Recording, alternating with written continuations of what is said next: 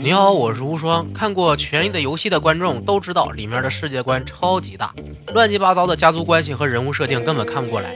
有很多非常牛逼的人翻出了里面家族将近千年的历史设定，我是很佩服原作作者和这些热心粉丝的。那今天呢，我也来盘点一下目前已播出的电视剧里各大家族的我个人心中的实力排行。这个实力呢，不只是说军事实力啊，还要包含政治、策略、经济、人才储备、幸运值等等综合实力因素，这样盘点起来才有点看头嘛。不然肯定是开挂龙加排第一就没啥意思了嘛。从电视剧第一季开头到第七季结尾，设定所有家族的人都是实力巅峰时期，并且家族内部完全团结一致，没有跳槽。再把剧中出场较多的手下风尘力量计算在内，来看看全友里面哪家强。如果和你心中排名不符，请文明留言。有兴趣的同好们互相友好探讨即可。下面呢，开始正式排名。首先是第九位，谷地的 Aaron 家。Aaron 是这里面最没存在感的一个。全剧里面最光辉的时刻就是小指头带人来林东城救援 Jon Snow 干死了 Ramsay Bolton，其余时刻都在打酱油。因为当家 Jon 开头就死了，所以没法计算在内，只能把 Robin 这个小孩当做家主，几乎可以忽略不计。女当家 Lisa 也是个为情所困的痴女，亲手毒死自己丈夫，智商感人啊！小指头 Peter Baelish 是全剧最励志角色之一了，从一个穷乡僻壤小领主的儿子，一路走到王宫财政大臣。还通过联姻和各种计谋变成了古地领主，心路历程在当今的网文逆袭小说里稳稳是主角级别的。武力和统帅虽然不高，但是谋略和政治点都是相当高的，是艾伦家最闪耀的人物，贯穿全游的剧情推动人物之一。可惜最后还是死在了作者和编剧手里。至于其他风尘，也没有什么名人。古地啊，除了一个易守难攻的城堡和搞事大王小指头以外，基本没有什么亮点，所以呢，被我排在最后一个。第八位是多恩的马泰尔家。多恩的出场次数也不多，虽然原著设定里啊，多恩曾经很厉害，是唯一一个没有被征服者 A 更武力征服的国家。但是在剧里的时代，已经很长时间没有征战的马尔泰尔家很少有露脸的机会。道朗亲王内政能力相对较强，把多恩的经济水平拉得挺高，但是呢，过于仁慈，没有办法意识到身边的风险，所以谋略不咋地。双腿残废和亲兵背叛，让这哥们统帅和武力都不行。红毒蛇 Oberyn 武艺高强。单挑能打赢魔山 Grego，但是没办法摆脱枪兵幸运翼的诅咒。过于自信是让自己死掉的原因。统帅、谋略、政治几乎都上不了台面，是个武林高手，但不是家族财主。情妇和一堆私生女儿虽然有些武勇和毒药，但是其他方面都不靠谱。后面直接在海上被优润一锅端了，实力偏弱。总体来看，出场的马泰尔家虽然单点能力优秀，但是总体没有配合，只能做到偏安一隅，实力呢属于中下层。第七位呢是来自河间的塔里家，这是狼妈凯特琳和古蒂夫人 Lisa 的娘家。主城有个非常好听的翻译名奔流城。家徽是条鱼，看起来没有什么威慑力，但是家族还是挺厉害的。先说他家非常有名的风尘 Free，就是血色婚礼谋杀了 Rob 和凯特琳的那个 Walder Free 的 Free 家。地理条件很好，而且也有不少的士兵，加上 Walder 很牛逼的独裁统治，算是蛮有实力的风尘。塔里本家家主 Edmil 算个中庸之主吧，没有大功也没有大过。还比较得手下骑士和领地农民的忠心，内政还是不错的。家族主要战力呢，就是老爷子黑鱼，统帅和武力值都很高，算是老一辈的传奇人物之一了。带兵打仗是不含糊的。通过家族联姻和 Stark，Aaron 家结成同盟，潜在的谋略眼光也是很高，所以汤利家一直在大陆有着挺重要的地位。家族人员能力呢也比较互补，实力呢被我排在第七。第六位呢，铁群岛的 Greyjoy，号称铁种的铁岛居民，基本就是跟着 Greyjoy 才能到大陆上亮个相。家主贝隆 Greyjoy 两次独立称王，叛逆心理特别强，就是不服管。这家族呢，政治方面基本一塌糊涂，从家族口号就能看得出来，强取胜于苦耕，反正啥都靠抢，肯定本身资源就不多嘛。没有几个能看懂局势的人是 Greyjoy 的短板。不过强大的统帅能力和海军把家族实力提升了不少，不管是 Yara 还是 Euron，海战都玩得溜溜的。虽然 Theon 在电视剧里被改得很窝囊废啊，但是 Euron 的出场把整个家族的地位一下子提高到了冲突中心，变成了重要人物。而且 Euron 本人也有不错的政治嗅觉，懂得如何为自身获取最大利益。所以我把 Greyjoy 排到第六，Euron 的存在功不可没。第五位啊，高庭的 Tyrell 家。高庭是整个 w e s t e r o 大陆七国中资源最丰富的国家，后勤补给力量相当强。虽然家主 Mace 被大家认为是个无能之人，能力值不高，但是并没有太耽误家族的建设。作为家族主心骨的是政治女强人荆棘女王 Olenna，谋略点和政治点都是非常高的。和 Lannister 合作，把孙女送上王后的位置。后来又和小指头合谋弄死了 Joffrey 大帝，手段狠毒利落。只不过岁数太大，又是女人，没有实权，只能在后宫表演。小玫瑰 Marjorie 也是难得的聪明女子，既能抓住两任国王的心，又能得到平民的尊敬。在被大麻雀监禁的时候，还能忍辱负重，全身而退，堪称全篇情商第一高的女角色。这两位加在一起，基本可以完全控制后宫和底层民众，相当了得。百花骑士 Loras 也是武力值超高的年轻骑士，让玫瑰家在武力方面也有不错的建树。另外，风尘中还有曾经打败过 Robert Baratheon 的名将 Randall Tully，就是 John Snow 的好基友 Sam 的老爸，可以说军事实力也是不弱，整体非常均衡，所以这里排到中等的第五位。第四位是风暴之地的 Baratheon 家，剧中开始的王室啊，势力范围最大的家族，看起来非常屌。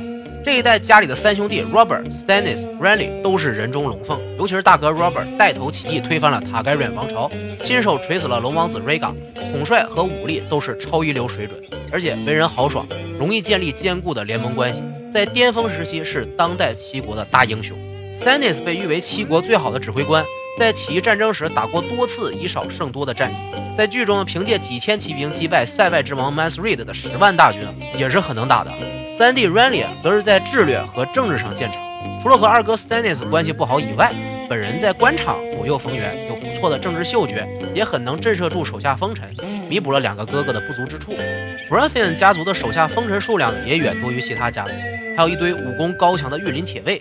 龙石岛和风息堡加起来的资源也是领先其他国家，综合实力呢属于靠前的大家族。可惜呢缺少可以治国的人才，只有武力打仗还是可以的。但是统治不好的话，不能说是强大的家族。Baratheon 就是典型的好将军当不了好国王的范例。第三位，北境之地的 Stark，本作主角家族统治领土最大的北境，家主 Ned 是全国闻名的大英雄，正直守信，讲文明，懂礼貌，严格遵守骑士道，深得人心。还有外交小能手狼妈凯特琳不被母性冲昏头脑的时候，还是很能干的。长子 Rob 是常胜将军，和兰尼斯特家族大战的时候未尝败绩。虽然政治能力有点差，但是负责统帅是完全没有问题的。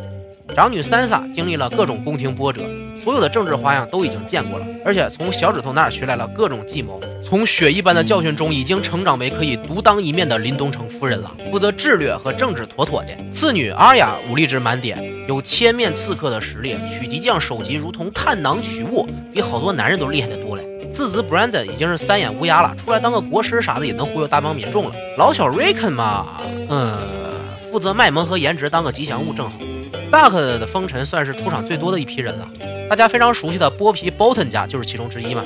不管是沉稳老练的老剥皮，还是心狠手辣的小剥皮，都是狠角色。还有萌萌哒熊岛公主带领的 Mormon 家族，和 Stark 家几乎是近亲关系的 k a s a k 家族，偶尔当当二五仔的安博家族等等，在 Ned 带领下都是铁皮一块，实力异常强大。但是北境之地常年冬天，人口稀少，物资也不多，这和南方比较富裕的家族比较起来是硬伤，也是拖了后腿的重要因素。综合一下，主角一家能力也完全互补，排到第三也是理所当然的。只可惜没有特别懂政治的人才，资源也比较少，无法成为王室级别的家族，所以呢，在排名里不能再进一步了。第二位呢，在境外晃悠的塔盖瑞家族，本作真主角家族，真龙传人，在本剧中几乎所有的家族成员都被杀死，原封臣也都投靠了 Baratheon，所以计算家族成员的话，只有酱油王子 Viserys、龙母 Daenerys 和 Jon Snow。Viserys 可以忽略不计啊。龙母和囧雪巅峰时期都是统帅满点，魅力满点，一个是众人的女神，一个是众人的背锅王。武力值呢，Snow 已经很强了，加上三条大火龙更是傲视群雄，单挑群殴都不虚。手下的大熊 Jorah 是干脏活的好手，灰虫子带兵也够用。还有情报总管大蜘蛛 Varys 负责外交，基本配置都是很不错的。但是龙母和囧雪都不太擅长治理，这是家族最大的短板，似乎是王族专有的迷之自信啊。龙母总是觉得所有人都该按照自己的想法行动，然而事实上在东征期间可是被手下叛变搞得很难堪啊，没办法平衡资产阶级和无产阶级的势力，只能靠武力崇拜和某个小恶魔的苦心经营才能治理国家，政治点和谋略点。都是龙母小队的缺陷。Snow 也是不善于管理自己的团队。当守夜人总司令的时候，就被手下叛变弄死过一次。在跑到龙蛇岛和龙母搞外交的时候，自己老家要差点出乱子。虽然人格魅力确实大，但是普通人不太跟得上 Snow 这种崇高的思想，所以政治值也很低。而 Ramsay Bolton 的私生子之战也可以看出，Snow 谋略点也不咋高，不能很好的判断战术和战略，被 Ramsay 压过一头，短板也是非常明显。因为洗劫过奎尔斯，而且统治着迷林啊、渊凯啊、瓦兰提斯啊等大城邦，资源是稳稳够用的。算上无垢者、次子团、多斯拉克这些非常强大的战力，可以说是军事实力第一的家族。总结一下，塔格瑞的家族军事实力超强，leader 魅力值满分，但是不善于内政，缺少治国人才是最大缺陷，所以呢排在第二位。终于到第一名了，九大家族就剩一个没说，估计大家也都猜到了。我个人心中实力第一的就是凯岩城的 Lannister。当然了，这个是在家族完全团结一致的条件下才得出的结论啊。不如这家人都是大佬啊，老爸泰文是全面型英雄，能打仗，能治国，个人没输过一次战争，政治手段也是杠杠的。年轻时候就是蜂王的首相，后来又倒戈到起义军，还是西境守护。等到武王之乱，又成了最大赢家，权倾朝野。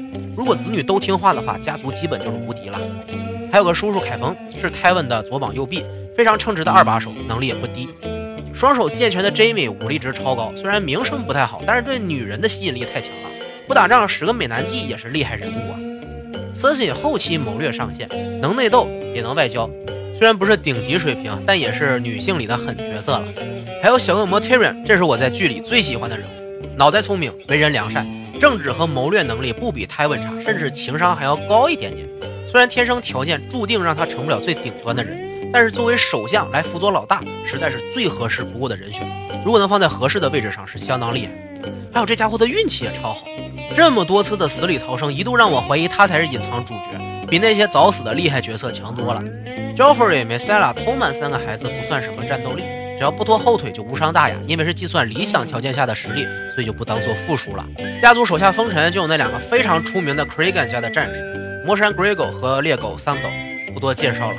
看过电视剧的都知道这俩货有多强。两个学士 p y s e l 和 Kerben 各有所长。一个是善于隐忍不发的搅屎棍，一个是钻研邪门歪道的怪才，在智略方面都能派上很大用场。还有只爱钱和女人的剑士 Bro，这哥们儿也算是个不错的战力，还射中过大龙。如果设备够用，估计也能当个屠龙英雄。整个家族所在的凯岩城也有金矿做支撑，是七国最富裕的家族，士兵和装备都是最高级别的，而且名声在外有信誉。如果真要卯足了劲儿和塔盖瑞安的三条龙对打，我觉得也是有可能获胜的，毕竟。就连美润的一帮鹰身女妖都能把卓尔拱伤成那样，如果是全力以赴的 Lannister，很肯定有强大的装备支撑，不会太吃亏。而且巨有钱的 Lannister 也可以从铁金库大量贷款，经济实力是完胜所有家族。用钱和高明的外交策略可以得到大量主角以外的盟友，所以军事实力至少不会落下风。再加上统治力和谋略上都要比龙家高出许多，综合起来就排在了第一的位置。